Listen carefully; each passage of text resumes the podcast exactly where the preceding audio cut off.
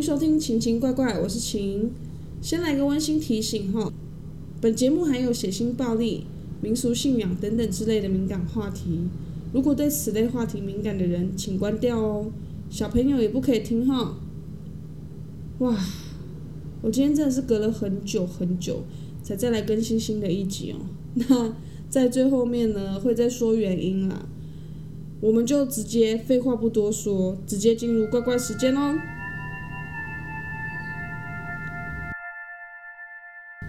今天呢，要说一则分尸案给大家听。我要说的就是台南分尸案。台南分尸案，先说凶嫌的背景。凶嫌叫做吴茂腾，我们先帮他取个绰号好了，这样会比较懂。他犯案的年龄呢，当时是三十岁，在一间螺丝工厂上班。那他也因为外表斯文，蛮有异性缘的。不过听说了，也就是他特别喜欢周旋在年龄比他大的女生之间。二零一六年时，他在网络交友软体上遇见了张女。张女当时四十二岁，是有一个儿子的单亲妈妈。那为了抚养小孩，她在当地的酒店上班。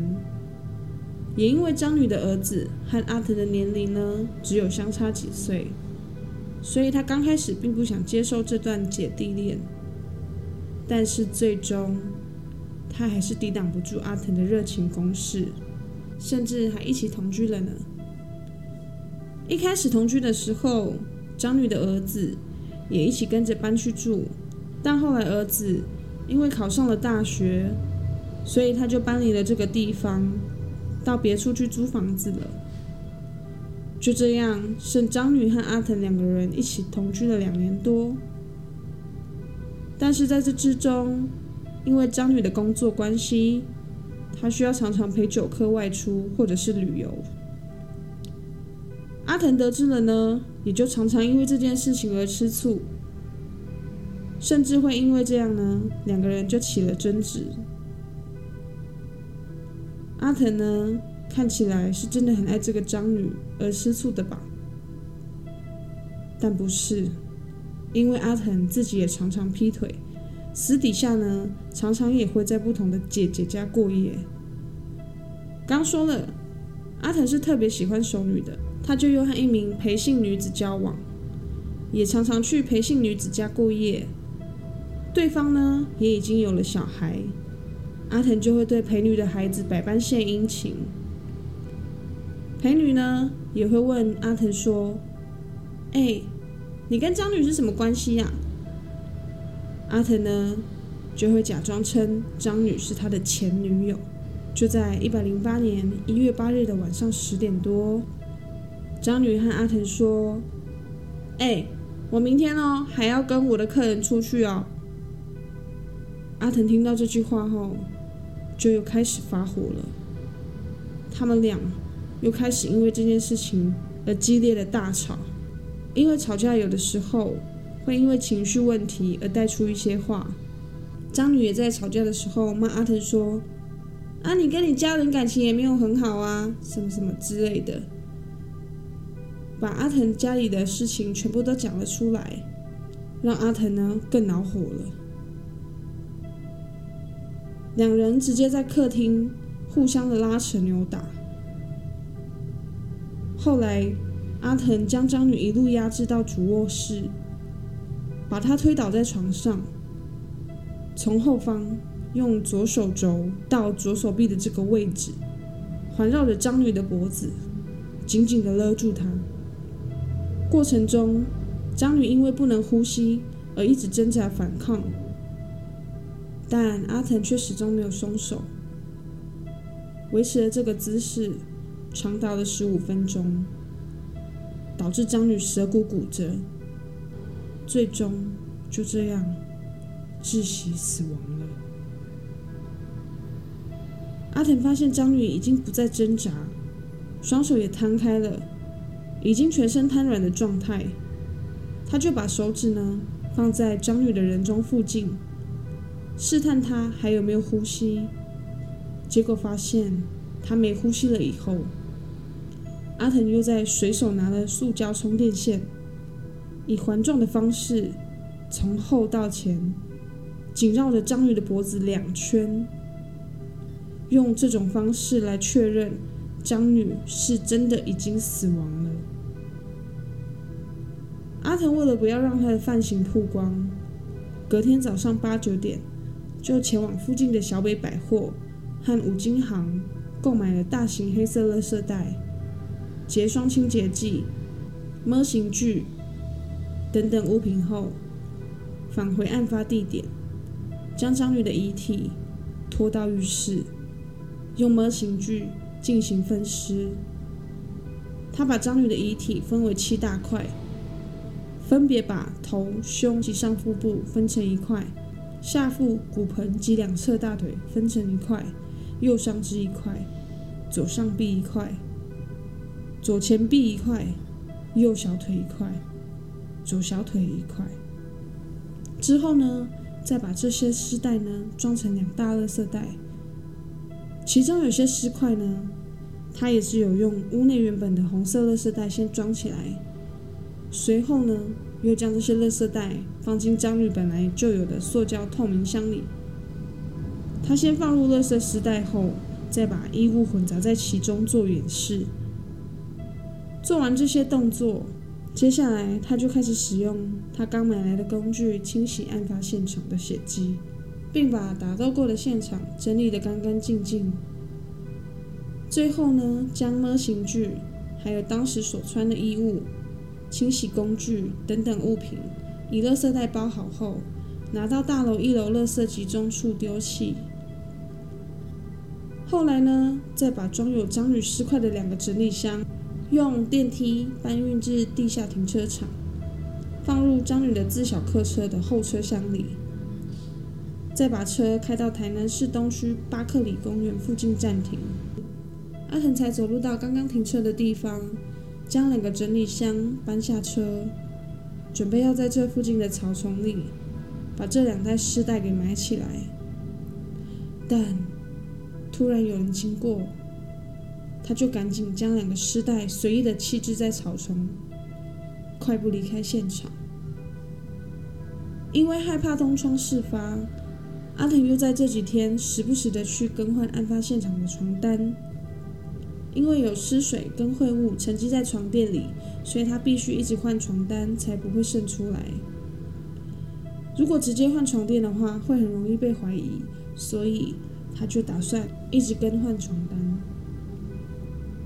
阿腾呢，也缴纳了那栋大楼的管理费，还用了章鱼的 line 假装自己是章女，和章鱼的儿子及友人，还有保险业务员做联系，避免亲友起疑。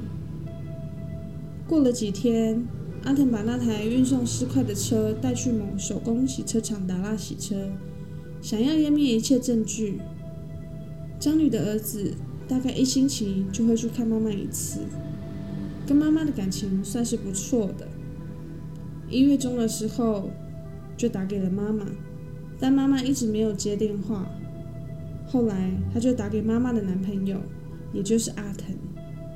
阿腾却跟他说：“哦，我跟你妈吵架了，你妈出去玩了啦。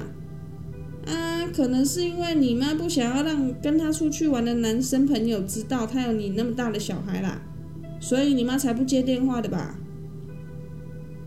过不久，张女的儿子又收到妈妈传的赖。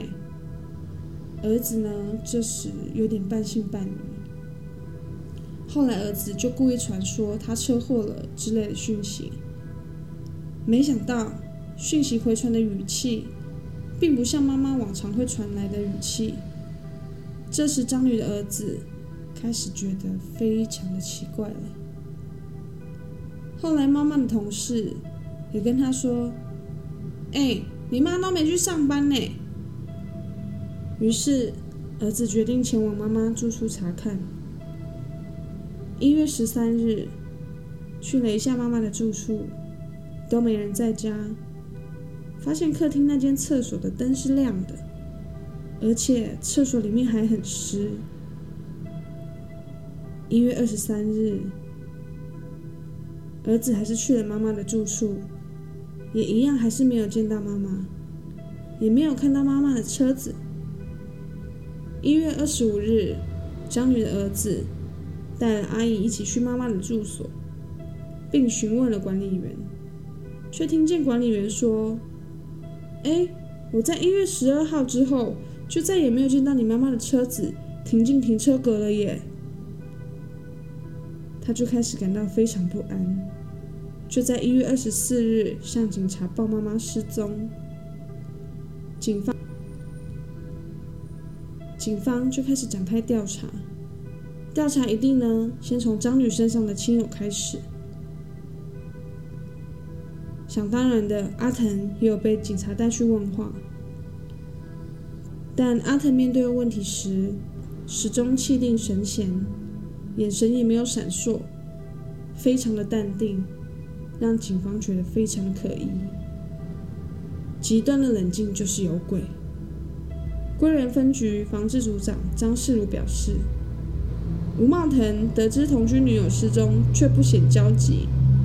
访查笔录进行一个多小时，吴茂腾始终面不改色，眼睛还直视远景。对于死了、被杀了等话题，眼神没有闪躲过。如此极端的冷静，反而露出破绽，让警方直觉张女恐怕已经凶多吉少了。面对警察的问话呢，阿腾还是很冷静的说，他最后一次见到张女是在一月八日的晚上十点多。他说，那天张女上班前有和自己吵架，双方吵到要分手了。在这之后就没有再看到张女了。后来因为还是没有任何张女的消息，警方还搜集张女的出入境、车籍 ETC 及停车场记录等资料。比对阿腾的答案时，发现他一直在说谎。就像他辩称：“哦，我现在住在老家。”但是阿腾的妈妈却告诉警方说：“我儿子已经一年多没有回来了。”此外，阿腾还推说不清楚死者的汽车在哪。但是警方呢调阅监视器影像，却发现呢阿腾曾驾驶张女的汽车。让远警认定他涉嫌非常的重大，警察呢就报请检察官指挥侦办。检察官就调取了阿腾和张女的手机双向通联记录，经由警方分析比对后，通联记录和阿腾前面供述的证词比对起来非常的可疑。后来警察又在二月一日巡逻时，发现张女的车子就停在马路的旁边。车身外观呢，明显经清洗过，于是警察就通知张宇的儿子来前往指认车子，但张宇的儿子却说：“我妈的车不可能这么干净。”于是他也开始觉得阿腾非常可疑。后来报告检察官后，认定阿腾有灭证逃亡之余，于同一天晚间由警察持检察官签发之拘票。在阿腾和这个另外一位陪姓女友住处，将阿腾拘提到案。警方呢将阿腾带上警车后，问他说：“人是不是被你杀了？”他起初还否认犯案，直到警察接着说出：“哎，可是我知道你有去洗车哦。”阿腾呢才脸色大变，坦诚杀人。随后。就带着警察去巴克里公园附近的草丛找尸块。当他们到达的时候呢，找到了黑色垃圾袋，还有部分尸块及白骨外露的遗体。据说张女的内脏已经剩下子宫跟膀胱，其他的内脏好像已经被野狗啃食掉了。而且沿路也找到了阿腾丢弃张女的手机。阿腾被抓后。在法庭上却辩称：“我用左手臂从张女的后方，用左手臂环勒住她的脖子，感觉过程只有三到五分钟。我也不知道为什么我会拿着手机充电线缠住她的脖子。我是在比较冷静之后发现张女脖子缠住电线，才把电线拿掉的。但根据法医的证述，张女的遗体情形比较符合加害人是使用双手勒毙，舌骨呢是一个很小块的骨头，藏在甲状软骨的上方，这部分不可能是因为意外伤害，这部分太重要了，所以有伤害一定是有外力直接针对舌骨，舌骨的位置是呼吸道入门处，所以应该是正面攻击压制，使用大拇指的力道所加压而制成的。但也不排除阿腾使用极大的力气，使用左手臂勒死被害人。但如果说是用左手臂勒脖子，而导致被害人死亡及舌骨断裂的话，必须利用非常大的力气去勒这个脖子，超过十五分钟以上，才有可能导致这样的结果。于是阿腾对这部分的辩解，法官并不采信。在辩论过程中，阿腾的母亲有提到。阿腾小时候有亲眼目击爸爸打妈妈的整个家暴情况，也在国小的时候被霸凌，导致心理上有阴影。在阿藤要第一次步入礼堂前，因为遇见了这个张女，直接向准未婚妻悔婚，并不顾他人，执意的要和张女在一起，让妈妈很难过。阿藤呢，也在事后心中种下了对妈妈愧疚的种子。在这之中，他们有一次吵架，张女直接打给阿藤的妈妈，辱骂阿腾的妈妈说：“你是怎么教小孩的？”可能是因为这件事情，让阿腾和张女之间有了嫌隙。最后，法官认为被告阿腾行凶残忍，还让尸体曝尸荒野，所做的犯行对社会及被害家属造成严重的伤害。但因为被告呢没有前科，素行良好，且坦诚犯案，认为被告呢尚有一丝天良，有教化的可能，没有永远与世隔绝的必要，将阿腾呢处以无期徒刑，并褫夺公权终身。随后呢，检察官不服台南高等法院的判决，持续的上诉，却遭到驳回，仍维持无期徒刑的判决。好，现在呢要来对这个案子做一下延伸跟补充。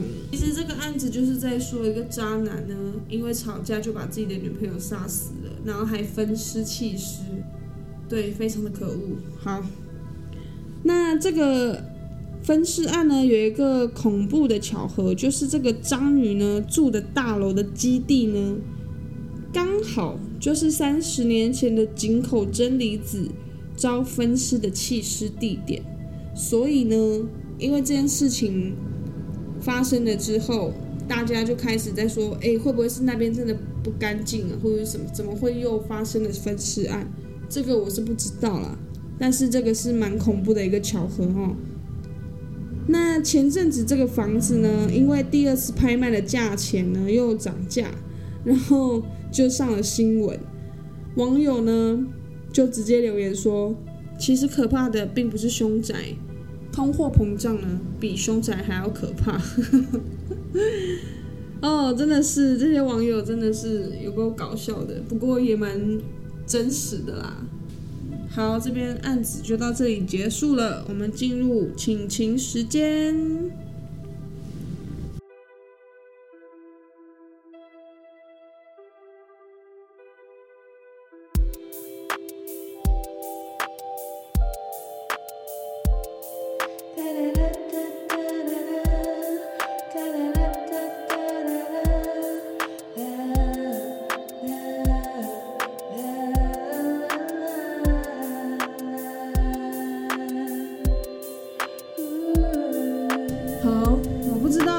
大家有没有发现，我这次讲案子的时候比较代入感？我不知道你们喜欢哪一个啦。之前就是会在中间穿插一些我自己的想法，但是我觉得那个好像没有什么代入感呢。就是你可能会被我的情绪影响，然后跳脱出来。所以我这，所以我这次就试试看，就是把我的感想或者什么之类的，把它。就是分开来了，因为这样子可能你会比较进入那些案件的状态了。好，我最近呢收到非常多人的鼓励，我真的非常非常的感谢。很多人留言，也没有到非常多啊，就是很多人留言都是对我正面的回应，就说有的人就是一直叫我加油啊，还有因为我之前就是说，呃，我觉得我还有很多地方需要改进，然后有人就在下面鼓励我，然后留言给我说，就是一回生二回熟，反正下次你会更好的。我突然发现这个世界还有爱哦，没有了，谢谢你们，我真的非常的感谢每一位鼓励我的人，这个才是我最大的动力。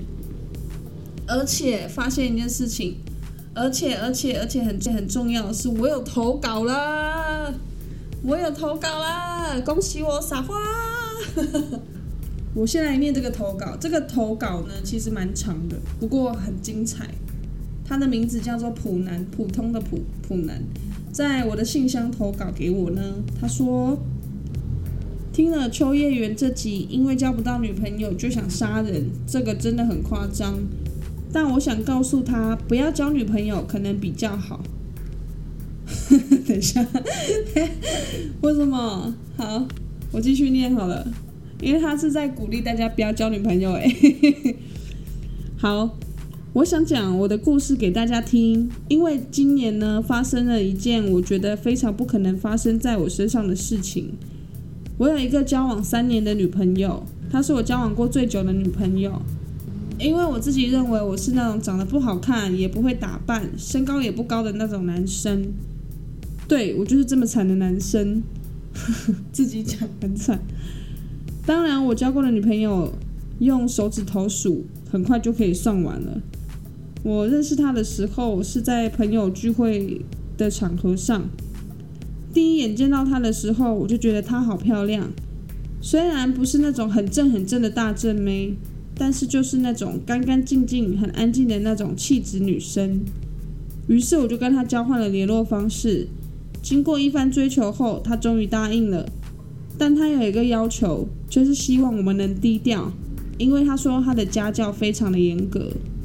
虽然当时我们已经二十五岁了，但我还是想说，这么有气质的女生，家教严格应该是正常的啦。所以我没有在我们的社群上面很高调。当然，我还是有想进一步的同居，但他也因为家教严格拒绝我了。他一直说他爸爸很凶，想当然的，他也从来没有带过我见过父母。我们就这样低调的在一起了三年。直到有一天，他毫无预兆的跟我说，他必须和我分手，因为她怀孕了。我很惊讶，我当下脑筋有点转不太过来，所以没有说话。但他直接提出了陪他去打掉的建议。我再三的和他确认他的意愿。我说要生下来也可以，为什么要和我分手？是因为我的不小心让你想跟我分手吗？他说对。我当时总觉得好像哪里怪怪的。但因为我第一次遇到这种事情，我很紧张，我想先把他肚子的事情给搞好，于是我就带他去了诊所。去之前我还问了他要不要请你的家人来，他说他不希望任何人知道这件事情，而且还很坚决的就是要打掉，因为这是他的身体，我尊重了他的决定，于是我就带他去做了手术。我知道做完这个手术需要休息。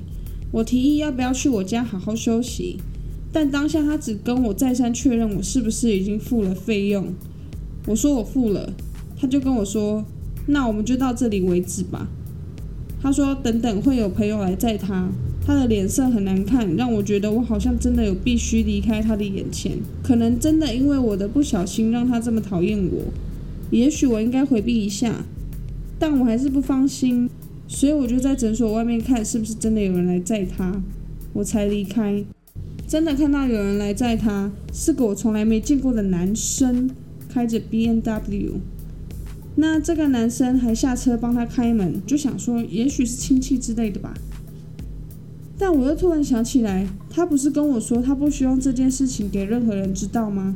那那个人是谁啊？反正我就觉得怪怪的。回到家之后。我怕打扰到他休息，我传了很多很多的讯息，他一直都没回。到了晚上，我打给他，竟然一直没办法打进去。